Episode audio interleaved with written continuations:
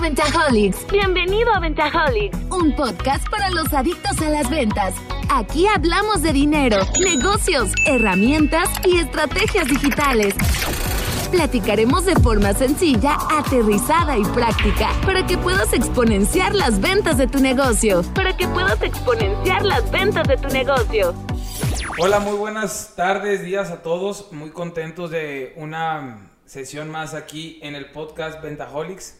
Muy contentos, los saludo con una muy buena amiga, Almadelia Gutiérrez, una verdadera experta en el sector inmobiliario. Alma, bienvenida a este tu podcast. Muchas gracias a ti por invitarme.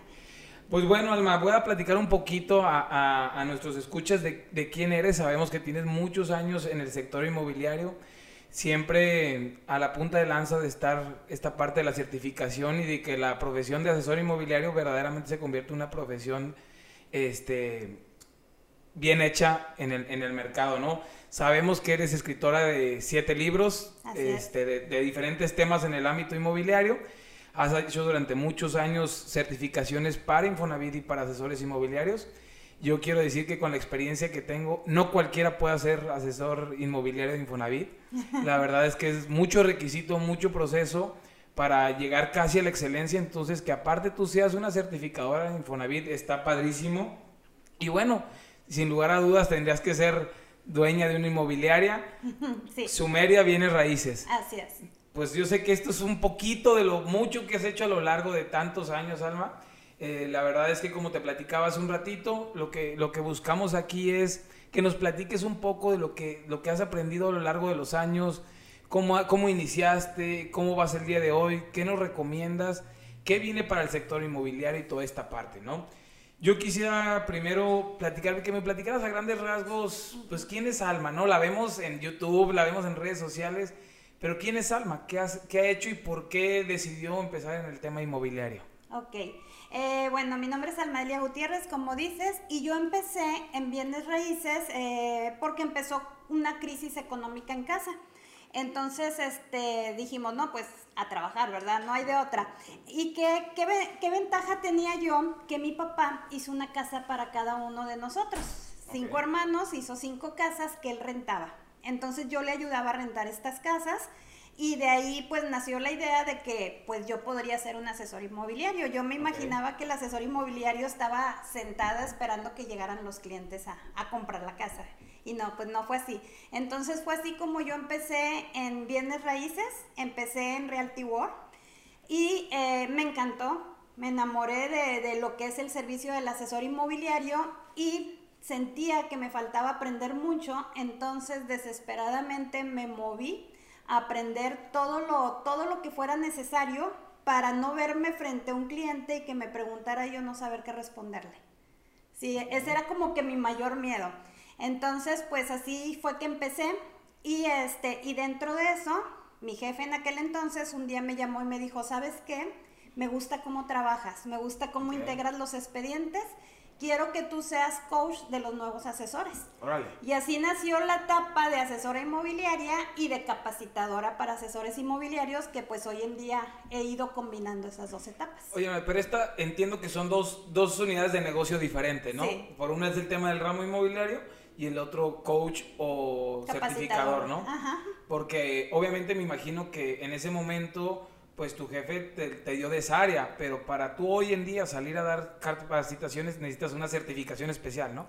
Sí, eh, dediqué un año, relativamente un año de mi vida, porque yo creo que yo ya lo traía, siempre le ayudaba a todo el mundo a aprender matemáticas y siempre le ayudaba a todo el mundo a aprender.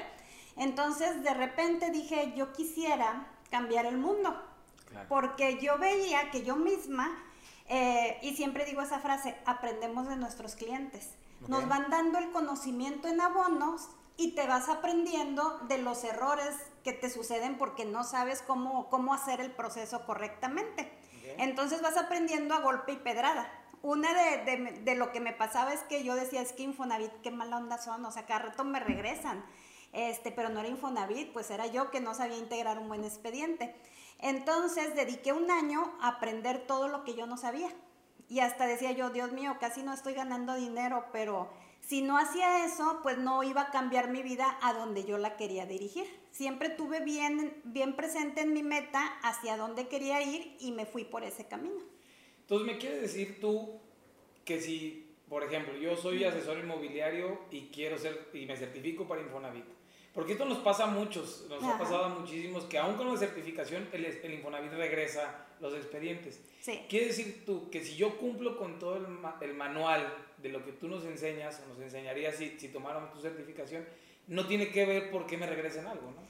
Es correcto, fíjate, es que aquí hay un punto bien importante. Está la certificación de Infonavit o la de inmobiliario, la que tú quieras, para certificarte es tú comprobarle a conocer, que es el que emite la certificación, que tienes los conocimientos, que tienes la experiencia y que sabes integrar tu expediente. Pero para eso yo previo creé un curso para aprender el oficio. De hecho, tengo tres cursos para aprender el oficio. Aprender el oficio de asesor inmobiliario, aprender el oficio para arrendamiento de inmuebles y aprender el oficio para Infonavit. Mi curso, le digo yo que son todas esas regresadas de Infonavit. Yo regresaba, ahora me pasó esto, ahora me pasó aquello. ¿Y por qué fue? Ah, fue por esto, fue por aquello. Y fui integrando todo, cómo debes de armar tú ese expediente y todos esos pequeños detalles que debes de ver desde que llega el derechohabiente contigo para que cuando llegues a inscribir el crédito no te vayan a regresar. Okay. ¿sí? Entonces, eh, lo más importante primero es aprender el oficio, que es lo que me pasó cuando entré bienes raíces. Yo tenía miedo de ir a captar una casa porque no sabía qué me iba a preguntar el propietario. ¿Y qué debía yo de, de, preguntarle a él? ¿Cómo perfilar si realmente era el propietario? Perfilar si realmente la casa era vendible y cómo se iba a vender esa casa. ¿Con crédito, de contado, tiene hipoteca, no tiene hipoteca? Entonces, todos, todos esos detalles, cuando tú tomas un buen curso de bienes raíces, debes de aprenderlo porque no es nada más llevar al cliente a notaría, es asesorar al vendedor, asesorar al comprador y perfilar la propiedad, independientemente de su forma de compra. Me voy a regresar un poquito a lo principal que dijiste. Yo creo que mucha, muchas personas piensan que eh, de, ser, de trabajar en el sector inmobiliario es vender la casa y nada más, ¿no? Tú me das poner el dinero, el rótulo. poner el rótulo, ya tengo al cliente, te la vendo y no, o sea, hay muchas cosas atrás, ¿no? Hay una revisión de escritura, todo el tema fundamento legal de que esté al corriente uh -huh. la propiedad, el estado de la propiedad, también ser muy honestos, yo creo, si el precio es correcto, justo o no, para ambas partes, porque, bueno, eso me va a llegar al, ratito a otra pregunta, sí. pero si es el precio justo o no, porque a mí muchas veces me pasó también que yo, yo que, por ejemplo, yo el otro día, hace algunos meses, quise vender un departamento en Tijuana, y a mí se me ocurrió poner dos millones de pesos, porque eso es lo que yo quería pagar. Uh -huh. Se lo dio el inmobiliario y me dijo, ok, lo sacamos. Pasaron semanas y no tenían clientes. Después me enteré que el valor no era 2 millones, era un valor mucho menor. Ajá. Y nunca me dijeron, oye Eduardo, es que el mercado no te va a pagar 2 millones de pesos, ¿no? Es correcto. Es, es, como, como indagar muchísimo más y por eso yo soy muy, muy, muy repetitivo en el tema de que verdaderamente ya es una profesión Así que es. requiere capacitarte. Por ejemplo, para que tú puedas decir, oye, ¿sabes qué? Ya soy un asesor inmobiliario que conoce, que puedo salir a vender, que puedo salir a, a, a, ofrecer rentas y todo. ¿Cuánto tiempo tú crees que nos lleve el proceso de entrenamiento? Yo sé que es constante, como toda profesión, uh -huh, sí. pero de inicio. Mira, de inicio, por ejemplo, si lo, si lo llevamos a mis cursos, Ajá. como mínimo debes de tomar 16, 20 horas de capacitación. Okay. Porque, como te digo, no es poner el rótulo, no es, muchos asesores piensan, empiezo y que me ayuden todos los demás. ¿Y qué hacen? Ponen todas las preguntas del proceso en Facebook. Pues no, en Facebook cada, cada persona te contesta cada locura. Claro. Sí, yo a veces veo y digo, no, Dios mío. Este, tienes que aprender primero el oficio, porque ¿qué es lo que hace el asesor inmobiliario? Su nombre lo dice, asesora, no vende casas, este, vende un servicio, vende confianza, y una vez que el, que el, propietario habla contigo y empiezas tú a perfilarlo, tienes que generarle la suficiente confianza para que te dé su inmueble. Y le llamo yo que debemos de tener este, joyas del expertise inmobiliario. Okay. ¿Qué es eso? Ver si realmente es el propietario. Porque a veces queremos ser el propietario y no lo somos. Y lo somos ¿sí? ¿no? Eh, no sé, viene una señora y me dice, este, tengo la casa a nombre de los dos, mi esposo falleció y me dejó un testamento a mi nombre pues sí, tú eres dueña del 50, pero el otro 50 está en el aire. ¿Qué hay que hacer para que tengas el 100? Entonces eso es primero, ¿realmente la casa es de la persona? Ver la documentación del inmueble, que no tenga un error que yo puedo ver desde la captación y que al momento de la firma no me van a detener en notaría por una modernización catastral, porque está nombre mal en catastro, los metros están mal.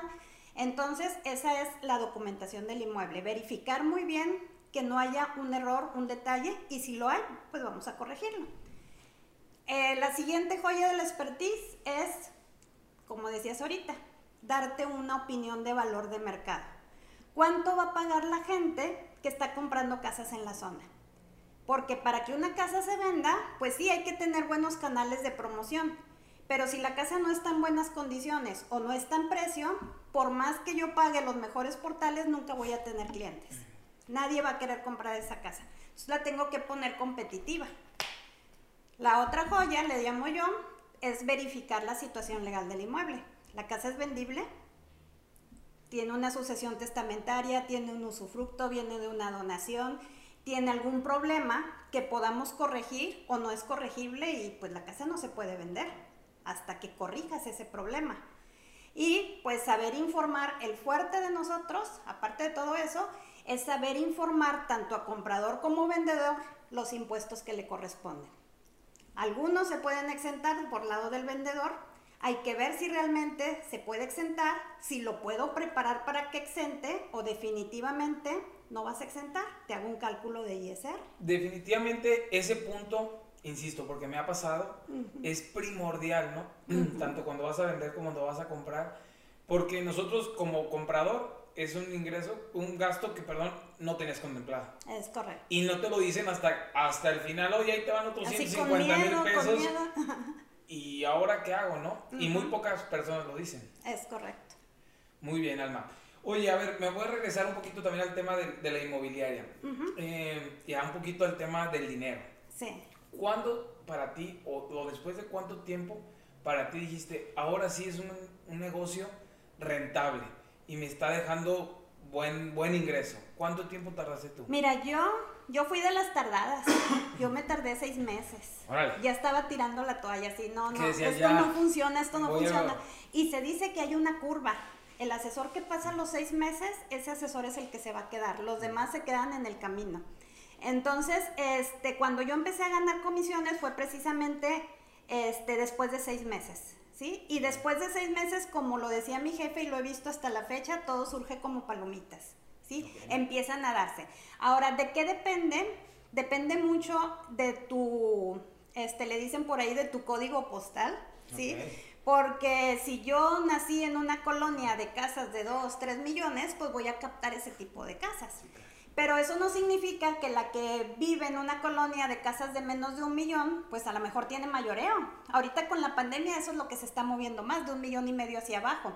El punto aquí importante es la mentalidad del asesor inmobiliario y la necesidad. ¿Realmente tienes necesidad de obtener ingresos o lo haces como un hobby? ¿Sí? Porque de ahí depende. Tenía una amiga que pues aparecía cada dos, tres meses, cerraba una venta, se iba a McAllen y cuando se le acaba el dinero, otra vez venía. ¿Sí? Como hay, inclusive yo, que estamos pensando en una meta. ¿sí? Yo tenía mi calendario, sigo teniendo mi calendario y decía tantas captaciones al mes.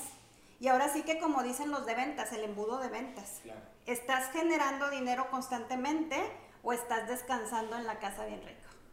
Entonces, como esta es una profesión muy dada a la mujer y muy dada a la mujer que pues ya crecieron los hijos, empiezo a trabajar, también es muy dada al tiempo que tenemos. Entonces todo depende, yo creo que como cualquier emprendimiento, yo digo que somos emprendedores inmobiliarios, de qué tanto le, este, le pongas tú de tiempo a tu negocio. Me gusta una frase que dicen por ahí, somos el resultado de, el dinero que tenemos ahorita es el resultado de nuestros últimos tres meses de trabajo. Claro. O sea, todo lo que tú, tú prospectaste o este, cosechaste por durante seis meses, después de seis meses fue cuando empezaste ya a, tener mis ingresos. Oye, eso, eso me lleva a otra pregunta, ¿no? Todos, tú y yo y seguramente la mayor parte de la gente que nos escucha, estamos en ventas. eh, estamos acostumbrados a trabajar bajo comisiones. ¿Cómo fue para ti acostumbrarte a no tener un sueldo, pero tener comisiones? Las comisiones tienen tanto ventajas como desventajas. Yo la principal ventaja que le veo es que nunca tú eres dueño de lo que quieres ganar. Al Es final, si tú correcto. quieres ganar 200 mil pesos mensuales, pues así le tienes que trabajar, ¿no? Si tú quieres 10 mil, pues bueno, 10 mil, a diferencia de quien trabaja únicamente como sueldo. Pero ¿cómo fue esa, esa parte en la que empezaste a decir, pues a lo mío, lo mío son las comisiones? Ujú. Primero empiezas a ganar comisiones y algo bonito que tienen los bienes raíces es que son comisiones bien, ¿verdad? Este, no sé, comisiones de 20 mil, 30 mil, 50 mil. Entonces, eh, número uno, tienes, y eso siempre se los digo a mis asesores, a mis alumnos, tienes que mentalizarte que la comisión no existe en nuestro medio hasta que está en la mano. Porque en la firma, como dices tú, si tú no lo asesoraste bien, si a alguien le pasó algo, ya no, no hubo firma y tú no tienes comisión. Tienes que, que- que saber eso. Y número dos, tienes que esa comisión, como quien dice, irla arrastrando. Me voy a gastar gasolina, voy a gastar en capacitación, entonces tengo que ir tomando de esa comisión. Y tengo que ir, algo, algo bien importante y, muy cierto, eh, yo llegué a un tiempo en que decía, cuando empecé así que, que iban diciendo, ay, quisiera tener 10 mil pesos para gastármelos en los que yo quiera. Cuando empiezas a ganar dinero y a vivir de eso, después dices, oye, 10 mil pesos no son nada. Sí, claro. ¿sí? Ahora quisiera tener 50 mil. Y mientras tú no lo digas y no lo escribas y no lo trabajes, eso no va a suceder, por más que lo quieras. Ya después dije, pues quiero ganar 100 mil. Quiero y ahora digo, quiero ganar 300, quiero ganar 500, porque sí he sabido este, de personas que ahorita están ganando hasta 500 mil pesos mensuales, pero ya tienen inmobiliarias con más asesores. Entonces, es muy dado de que te pongas la meta, de que maximices el gasto de ese dinero y que siempre tengas un colchón, porque de repente se te va a caer una venta. Entonces, tienes que tener ese colchón que te haga, que te haga subsistir. Yo ahorita estoy este, viviendo de mi trabajo, ¿sí? Yo no tengo un sueldo, no tengo nada más que mis comisiones y pues ya fui compré mi carro, ¿verdad? No hay fondos de ahorro, no hay aguinaldos, nada no de hay nada eso. de eso. Ajá. Fíjate que re- voy a recapitular un poquito lo que dijiste y fíjate que casualmente es mucho de lo que yo comparto en mis redes sociales. Primero el tema de los decretos, ¿no? Yo tengo algo que les comparto a, a mis vendedores hoy en día. Todos los días en la mañana, al despertar, tengo una libreta al lado de mi, de mi buró y decreto lo que voy a vender hoy, ¿no? Hoy, voy a de- hoy decreto que voy a vender eh, 200 mil pesos y voy a prospectar 5 clientes. Entonces es bien importante. Segundo, ser administrado con tus comisiones, porque como tú dices, a lo mejor dos meses no gané nada, me caen de repente 100 mil pesos y órales. Me voy corriendo. Pero yo no sé si tengo otro mes en el que no voy a comisionar y tengo que ser administrado. Tengo que pagar, pagar la renta de la oficina, la renta de la casa, tengo que pagar si tengo algún asesor o algo, porque se da mucho que la gente que vive de comisiones le llega la cantidad fuerte de dinero y se va a gastar. y se lo gasta.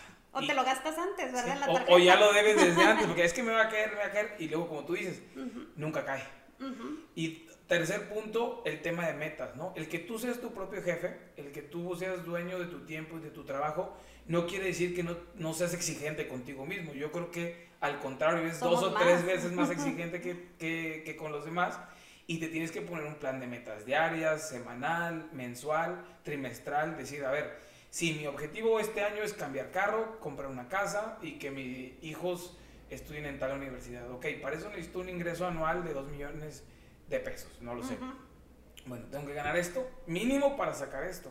Sí. Entonces tienes que tener tu plan también de, de ingresos y, y de ventas. Y que a lo mejor hoy le trabajaste 4 horas, pero mañana tienes que a lo mejor trabajar unas 10. Sí.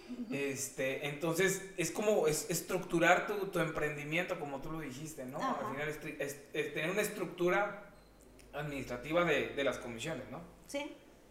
Muy bien. Oye, eh, ahorita platicaste de la pandemia.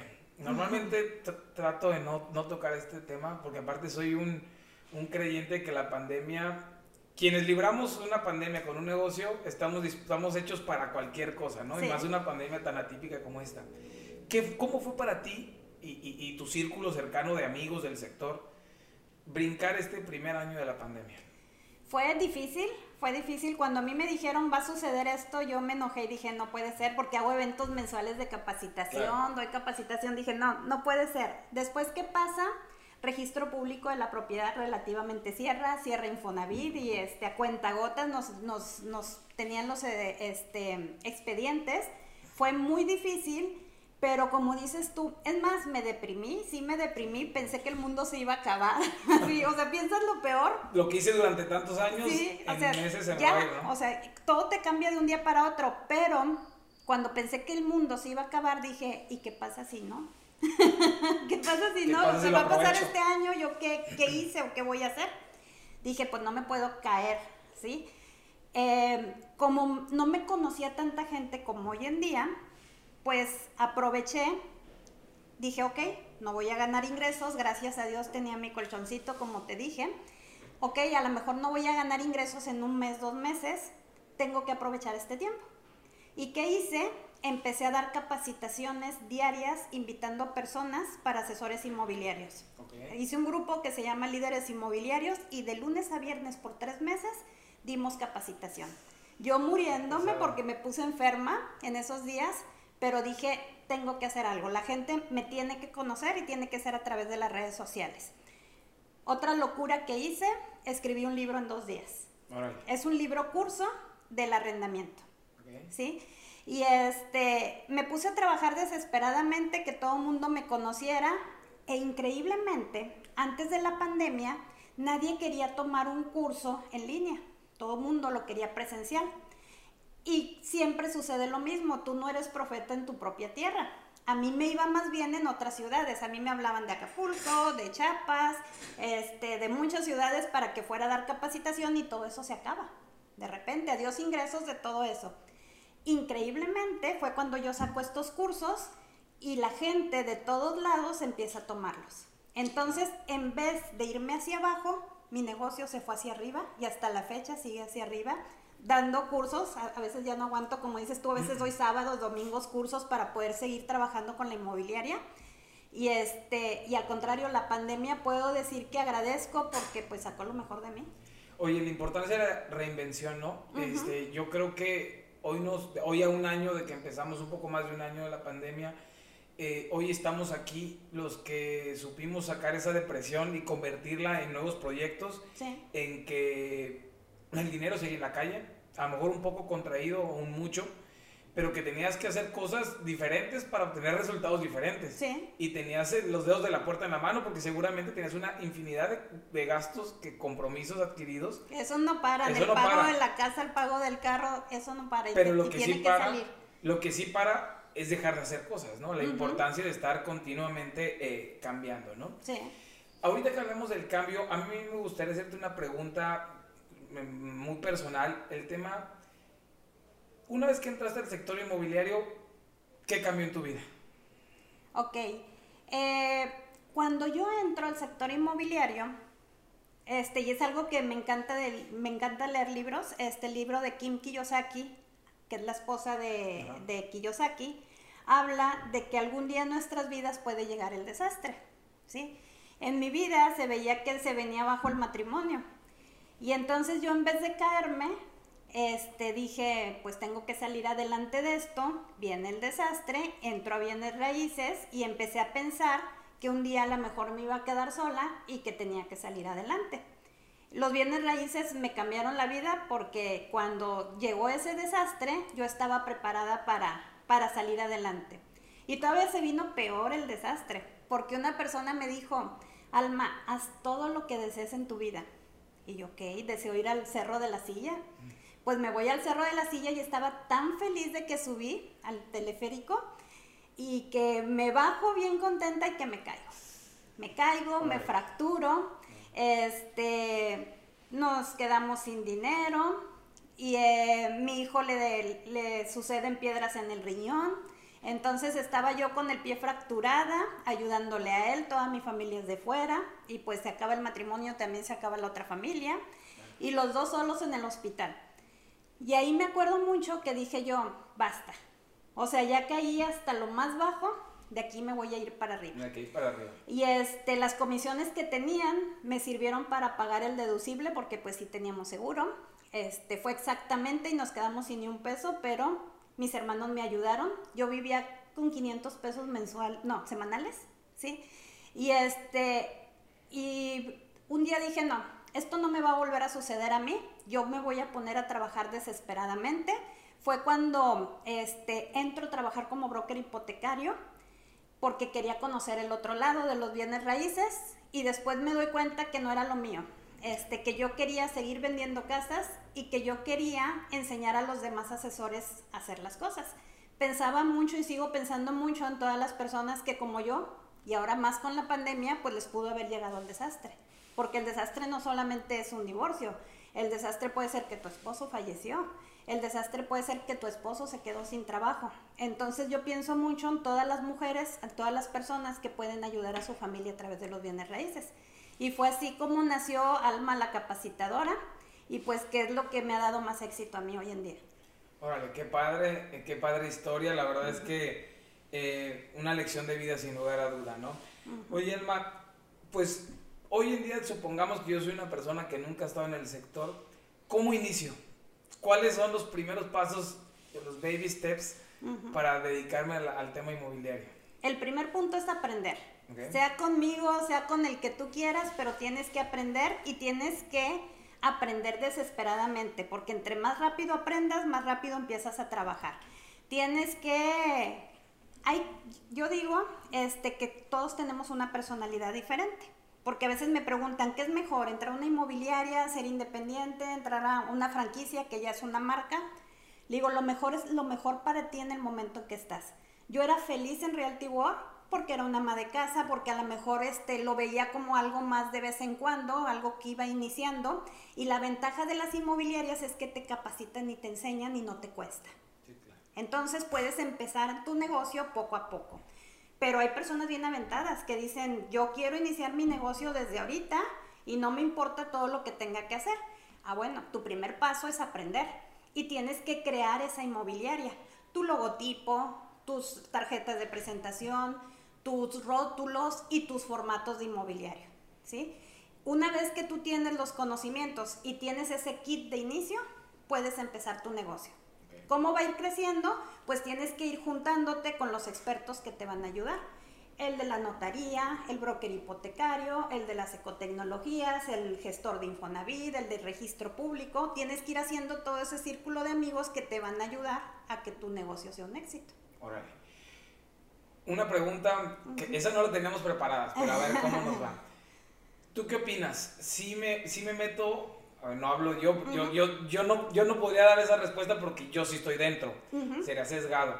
Pero de inicio, ¿entrar a las asociaciones inmobiliarias o no entrar a las asociaciones inmobiliarias? ¿Hace la diferencia? No, no hace la diferencia. Sin embargo, la asociación, a final de cuentas, pues es conocer a más gente que te puede ayudar a, a, a seguir creciendo. También dan capacitación, dan descuento en las capacitaciones. Este, yo las asociaciones las veo como la iglesia, ¿sí? Si vas a entrar a la asociación, pues tienes que ser parte de ella y tienes que hacerla crecer. Sí, claro. Órale, muy padre.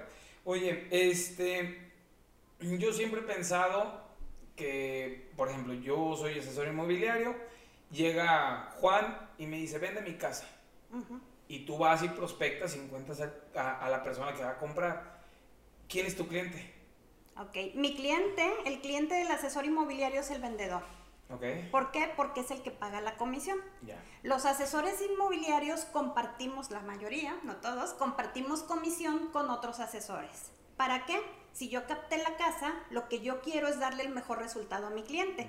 Siempre va a ser más padre cerrarla tú sola porque tienes el total de la comisión. Pero si no, la comparto con otros asesores y de repente llega un asesor que trae el cliente y me dice, bueno, vamos a ver tu propiedad y ahora yo, que recibo esa comisión, le comparto la mitad a mi asesor, ¿sí? Al asesor que va a cerrar conmigo. Pero aquí hay mucha, este, desvirtuado este, este punto, porque muchos piensan que compartir la comisión es traerte tu cliente, tú me haces el trabajo y luego me das la mitad. No, Cada quien tiene que hacer su porcentaje del trabajo, ¿sí? No es por traer un cliente, es por yo asesorar a mi cliente y juntos hacer el negocio. Ok. Fíjate, bien, bien interesante porque hay quien piensa que los dos son el cliente y verdaderamente tiene toda la razón. Quien, el que paga es el cliente. Es el que trae la casa o la, o la en venta o la propiedad en venta o en, o en renta, ¿no? Sí. Oye, ¿cuáles son los mejores, hoy en día para ti, cuáles son los mejores medios para prospectar clientes? Las redes sociales, definitivamente. Siempre va a existir los medios tradicionales, que es ir a tomar fotografías a las casas, llamarle al propietario, pero la gran mayoría de ellos te van a decir que no, ¿sí? Y ahí entra también mucho la personalidad del asesor. Tenía una asesora que me decía, Alma, a mí no me importa, yo hago 50 llamadas diarias y agarro una captación. Y había otros que decían, yo no soporto estar llamando y que me digan que no. Entonces, ¿qué tienes que hacer? Pues publicarte en las revistas de las colonias, este, dejar volantes. Eh, yo he visto asesores que siguen dejando volantes, pero definitivamente, y más con la pandemia, podemos seguir trabajando a través de las redes sociales. Y ahí sí es todo un trabajo de empezar a crear tu perfil, empezar a grabar videos, empezar a compartir lo que tú conoces, porque hoy en día, como este, dicen todos, ¿verdad? Eh, la gente te busca porque confía en ti, ¿sí? Y si te ven hablar, si te ven este, que eres una persona que sabe, van a preferir trabajar contigo que con alguien que no conoce. Soy bien repetitivo, te lo decía hace rato, las, los consumidores hoy le queremos comprar a las personas, no, no a las marcas, ¿no? Oye, fíjate que yo te platico, durante esta pandemia también me di cuenta de algo que empezaron a hacer los asesores inmobiliarios, y que estuvo padrísimo, el tema de los recorridos virtuales, ¿no? O sea, él dejó de pasar solamente las fotos a te hago un en vivo, tú en tu casa, yo me arriesgo, algo a la casa, pero también solo, sí. y te hago un en vivo por WhatsApp, o, te, o ya grabas un video donde tú hablas, donde vas diciendo este es el tipo de pisos, es el tipo de, de, madera y todo, y pues verdaderamente ya el, el, margen es muy chico de, de, verla o no verla, ¿no? Casi que estás comprando una propiedad yo nada más la, quiero ver físicamente. ¿Cómo te funcionó a ti ese tema de, estar grabando y de, y de hacer videoconferencias con tus clientes? Sí funcionó mucho, de hecho no solamente para ver la casa, sino para asesorarlos. Algo de lo que creció mucho también en la pandemia, como te decía, estaba cerrado registro público, fueron tres, cuatro meses que estuvimos así, ¿y qué crees que pasó? Había mucha gente con su crédito Infonavit queriendo comprar.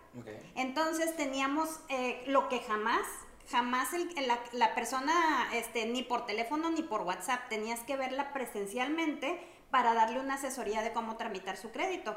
A mí eso también me ayudó mucho porque hacíamos una cita Zoom, veíamos todas sus dudas y este, me depositaban ya para llevarle su gestión del crédito. Entonces, las citas Zoom, este, todo eso que antes no quería la gente, ahora al revés te lo pide definitivamente es, aprovechamos mucha tecnología que ya existía, pero que nos rehusábamos a utilizarla, ¿no? Como tú decías, a mí tomar un taller, una conferencia, algo en la computadora, híjole, era muy complejo. Queríamos ahí ver al, expositor, platicar con él. Y definitivamente hoy, si a, lo mejor tú en un mes por tus actividades tenías posibilidad de dedicarle a un taller al mes, pues hoy puedes administrarte, a lo mejor puedes tomar tres o cuatro. Y tú que eres la que los imparte, pues no solo llegas hoy a Nuevo León, hoy llegas a cualquier parte de México, desde tu oficina, desde tu casa, y tu conocimiento puede ser adquirido por mucha, un, perímetro mucho más amplio, ¿no? Sí.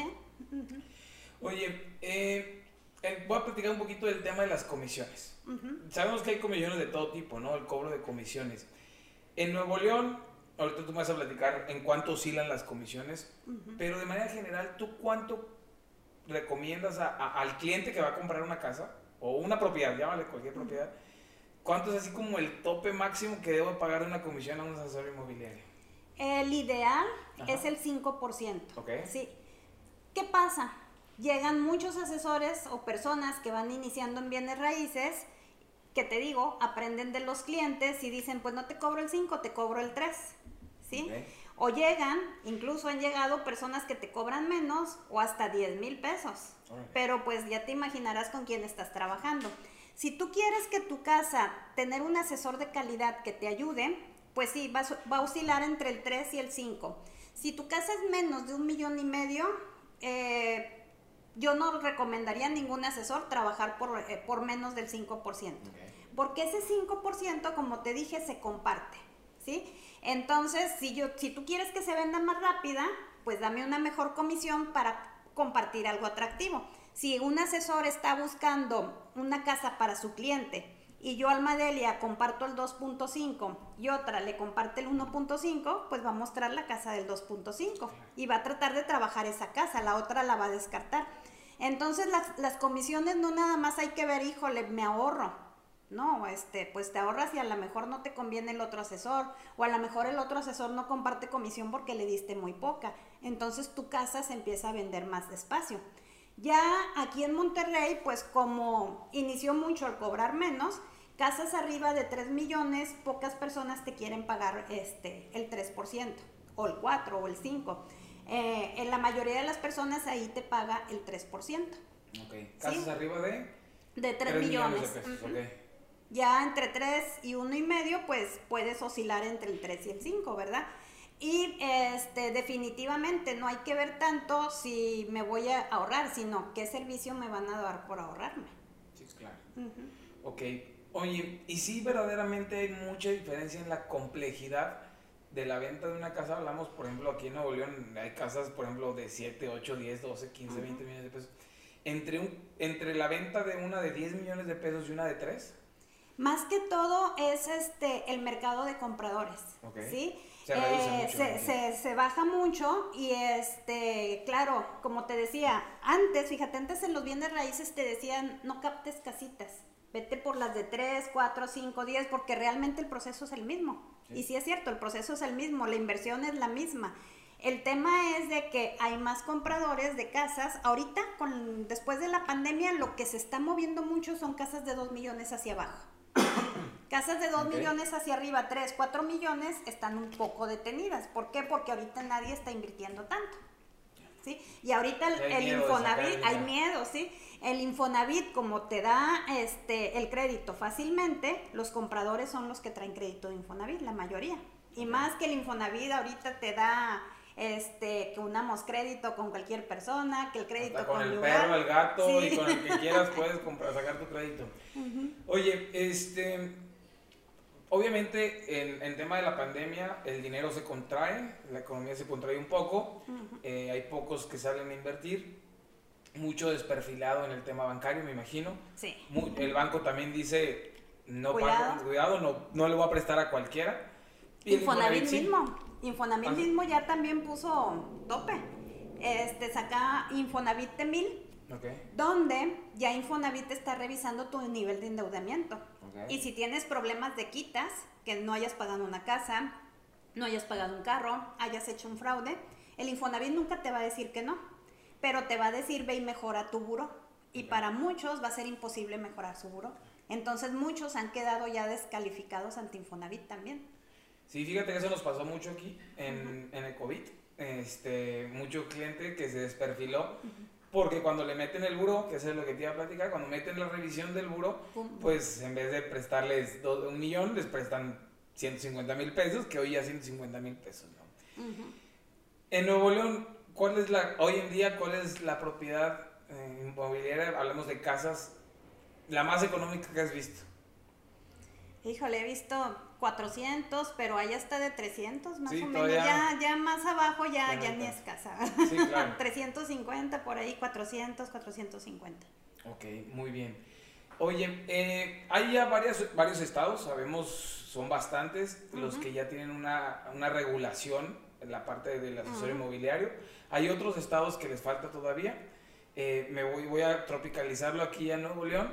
Platícame cómo ha sido este proceso en el cual el gobierno decide, seguramente no por el gobierno, sino por el empuje del sector inmobiliario, a ordenar este, este, esta profesión, donde ponen un reglamento, donde ponen una ley. Una ley inmobiliaria, donde ponen también un registro de los asesores inmobiliarios.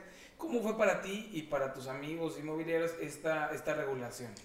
Es el sueño que todavía no se ve cumplido al 100. Ok. Ya hay una ley, yo creo que fácil tiene dos años esa ley, igual en el Distrito Federal ya la hay, pero todavía no se acepta un reglamento. Dice. Samuel que él sí lo va a aceptar, esperemos que sea cierto. si es cierto. Este, ¿qué pasa? Cuando hay una ley tiene que haber un reglamento de cómo se va a aplicar. ¿Quién va a inscribir esos asesores? Pues va a ser la Secretaría de Economía, pero pues va a haber un pago, para dónde va a ir ese pago, este, y qué, qué te van a pedir para poderte integrar ese padrón, que en realidad pues va a ser la certificación, uno, el, el documento oficial a nivel nacional es la certificación. Entonces, ¿cuánto te va a costar la licencia? Eh, la licencia va a durar dos años y pues tú tienes que ser ético y trabajar en este, en este entorno de esa forma. Pero al no haber un reglamento de todo eso, aunque haya la ley, seguimos igual, ¿sí? Esperamos, este, AMPI Monterrey está muy, muy, este, al pie del cañón, ¿verdad? Bronco ya no nos hizo caso, ya no les hizo caso con el tema de, de la pandemia, pero pues vamos, vamos, vamos por ello. Hay ciudades donde sí existe ya, por ejemplo, Querétaro es una de ellas, este, Sonora, mm, no me acuerdo ahorita qué más, Mérida creo que también, y esas ciudades que ya tienen una licencia, para que tú puedas trabajar con ellos, mínimo tienes que tener una certificación. Pero yo veo, yo soy certificadora y te podría decir que no creo que lleguemos al 30% de los asesores certificados. Órale. Hay mucho desinterés. ¿Qué es lo que le pasa? Yo creo que al mexicano, hasta que no me obligan, lo hago. Entonces muchos hasta que no dicen, me multan. hasta que no me multan, lo hago. Y muchos están esperando eso para hacerlo. Sí, no quieren hacer porque al final del día es una inversión, ¿no? Pero al final del día esa va a ser tu cédula.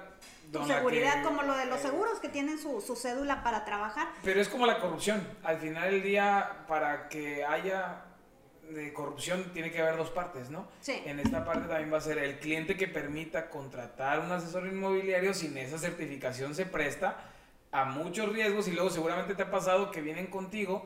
Oye, es que ya me hicieron un fraude, Es que, es que ayúdame". dime que no me hicieron un fraude. Así me vienen y me dicen, dime que no me hicieron un fraude. Tú me cobrabas 5 mil y el otro me está cobrando 25. Yo, ouch. Así, pues creo que O al sí. revés, tú le cobrabas 5 y a ella le cobraron uno y por lo barato salió caro, ¿no? Decir, Exacto. ¿sabes qué? Pagué po- muy poquito, pues evidentemente algo hay atrás de ese, Ujú. de, de- de- de ese cobro, ¿no? Sí. Pues la verdad es que yo, yo sería una invitación a, a- todos los escuchas a que se, se unan a este padrón porque al final del día ponemos orden, ponemos estructura, este, profesionalizamos el sector, Ajá. porque al final del día el sector inmobiliario es, el otro día leía arriba del 10% este, del Producto Interno Bruto de lo que mueve en, en Eh, todo sí. el país, ¿no? Oye, está muy de moda el, turi- el, el más que turismo, o sí, turismo inmobiliario, el vender propiedades en la Riviera Maya, el vender propiedades en Mérida, sí. Mérida, Tulum, todo el mundo anda vendiendo por allá. Si se venden, no se venden, si lo vendes tú estando en Nuevo León Sí. o estando en Chihuahua, donde estés, si se vende. Sí, de hecho nosotros trabajamos con Ciudad Maderas. Ciudad Maderas este, tiene propiedades en preventa, ¿sí? Te vende el terreno y desde mensualidades de 1.800, 2.000 pesos tú te puedes ir haciendo de tu terreno. Como es una preventa, en tres años la mensualidad es muy baja. Y a los tres años se te entrega tu terreno y lo liquidas o bien te dan crédito directamente de la empresa para que lo pagues a siete años más. Si a siete años más, ya, ya digamos 10 años, tú todavía este, quieres seguirlo pagando a crédito, tienes una segunda opción de 10 años más a crédito. ¿Por qué en preventa? Porque ellos compran los terrenos grandes, vacíos, y hay que crear toda la infraestructura. Las avenidas, este, dan terrenos para hospitales, este, ponen locales comerciales, todo tu entorno, ponen las albercas, los clubs para que no te tengas que salir de la zona y cuando te entregan tu terreno ya es una ciudad, ¿sí? ya, ya está todo el entorno. Y ya tú decides si compras la casa con ellos mismos o la construyes por tu cuenta.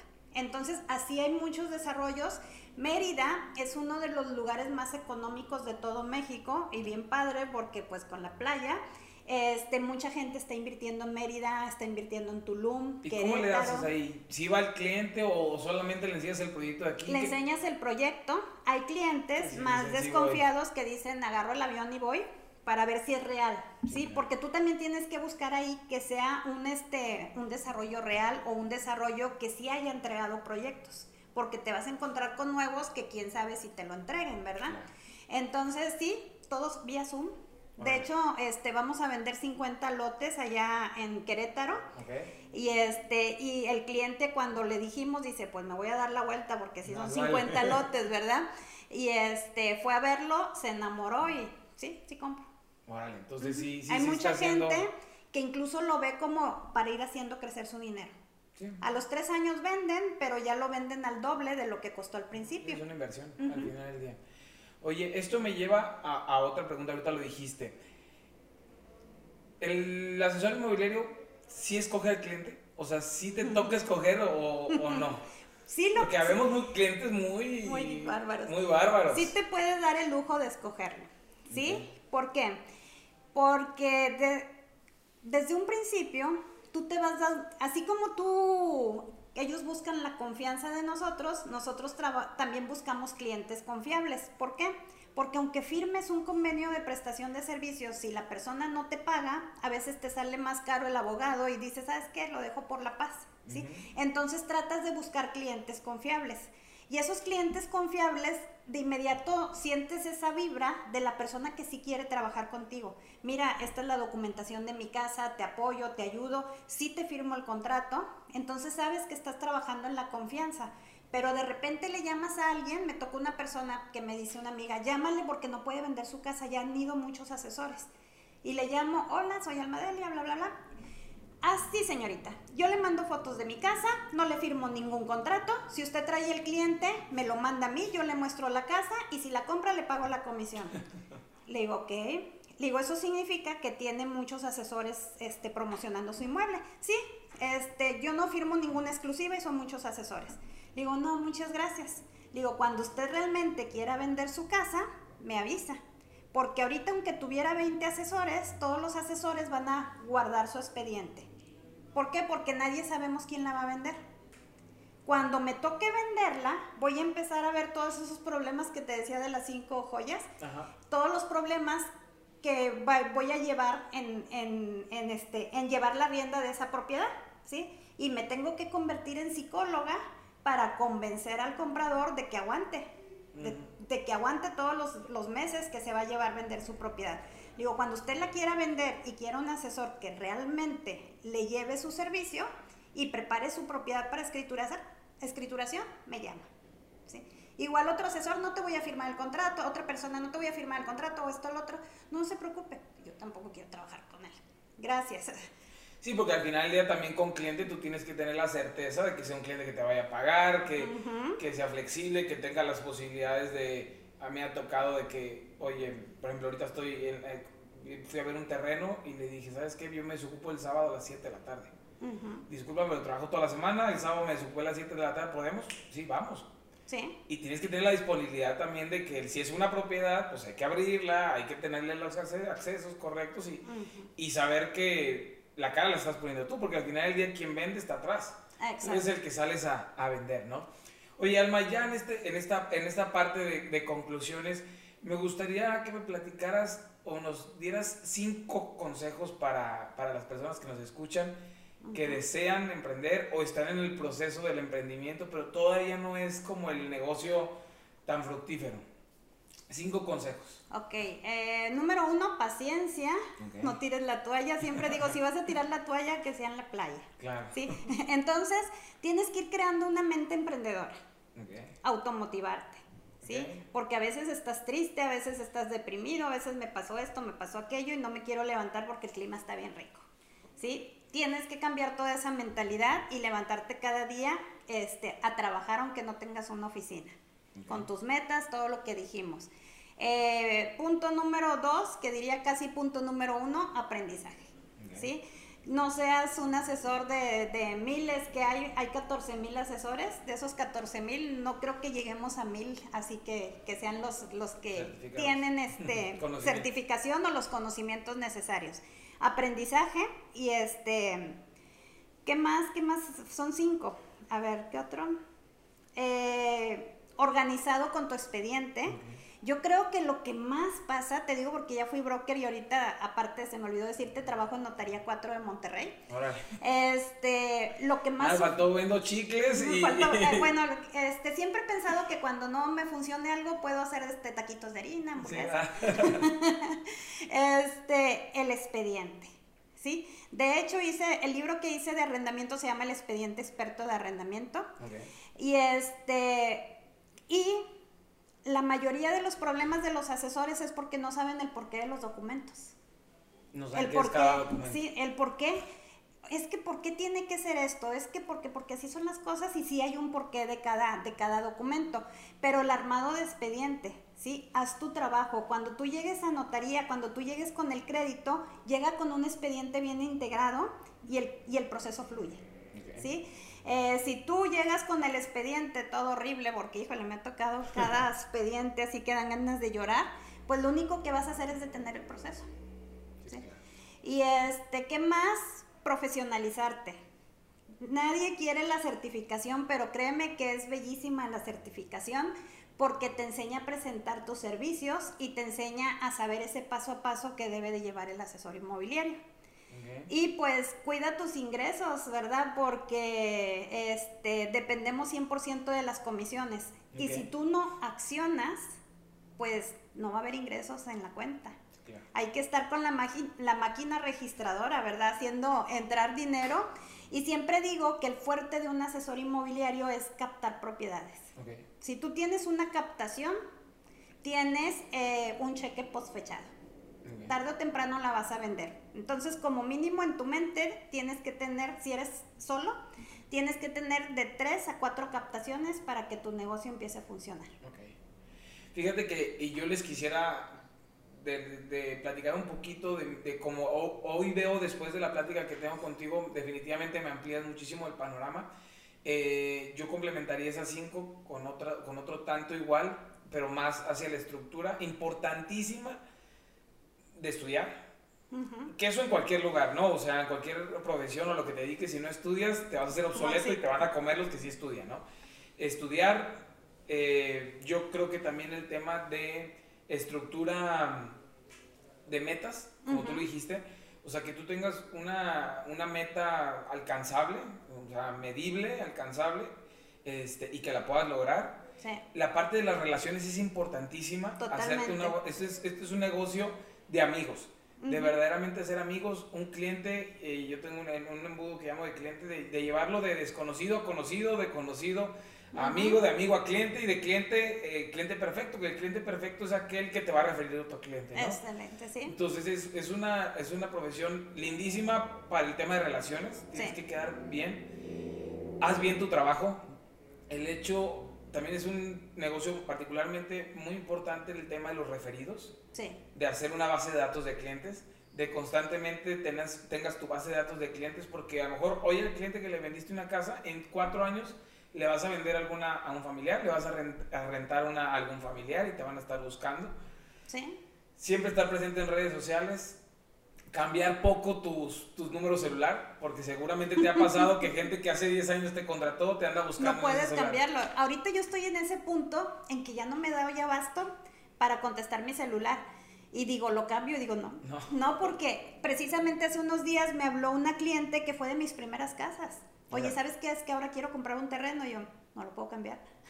Es correcto. Entonces, no cambiar, no cambiar tu teléfono, perderle el miedo a las redes sociales, a todas las redes sociales, Totalmente. este, saber hablarles diferente a cada red social, no le puedes hablar igual a un Facebook que a un y Instagram. aventarte, Perder aventarte el a hacerlo, porque al principio está difícil. Yo misma eh, grababa un video y lo grababa hasta 10 veces, hasta que te sale natural. Sí, claro. Le vas perdiendo y lo haces de manera cotidiana, ¿no? Ajá. Pues yo creo que estos, estos serían los consejos que pudiéramos estructurar para un negocio fructífero en el tema del sector, sector inmobiliario. Alma, eternamente agradecido contigo. Gracias. Estoy seguro que este, este podcast va a ser uno de los más de mayor impacto porque, como tú dices, son miles y millones en todo México de asesores inmobiliarios o de gente que, que y gente que está, dedicarse sí, que, que quiere entrar. Día a día hay personas preguntando, quiero entrar a bienes Y raíces. como tú dices, si es un negocio como muy ad hoc para las mamás, para las amas de casa porque le puedes dedicar media tarde, digo, eso... Así empiezas. Así puedes empezar con media tarde, no quiere decir que te vas a ser millonario de un día a, otro, pero puedes dedicarle poco tiempo, puedes hacer bien las cosas, puedes asesorarte o unirte a un equipo como en tu inmobiliaria que, que, que vas a aprender. Yo creo que también al final ya como cuando te hacen la pregunta, oye, saliendo de la universidad, ¿tú qué recomiendas? ¿Que entres, a trabajar en una empresa o emprendo? Depende cómo te haya ido en la, en la feria, ¿no? Hay, hay, empresarios muy buenos que nunca estuvieron en una empresa. Pero, por ejemplo, yo si hablo de mi parte, yo aprendí muchísimo siendo empleado. Hoy, hoy todavía implemento muchas cosas de las que yo aprendí siendo empleado. Entonces, también está la invitación de que seas parte de una inmobiliaria, aprendas, eh, conozcas el sector, los puntos buenos, los puntos malos. Y pues bueno, muchísimas gracias, más. Espero que no sea, sea la primera de muchas.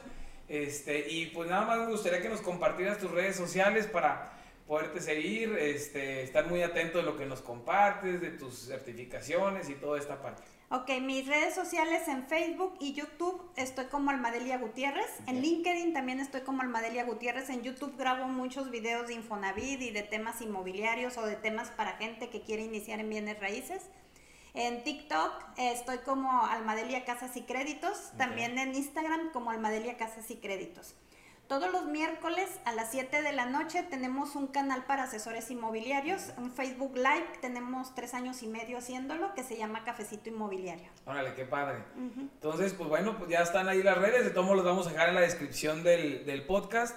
Y muchas gracias a todos los que nos escucharon, nos vemos hasta la próxima. Muchas gracias, Alma. Gracias, hasta luego.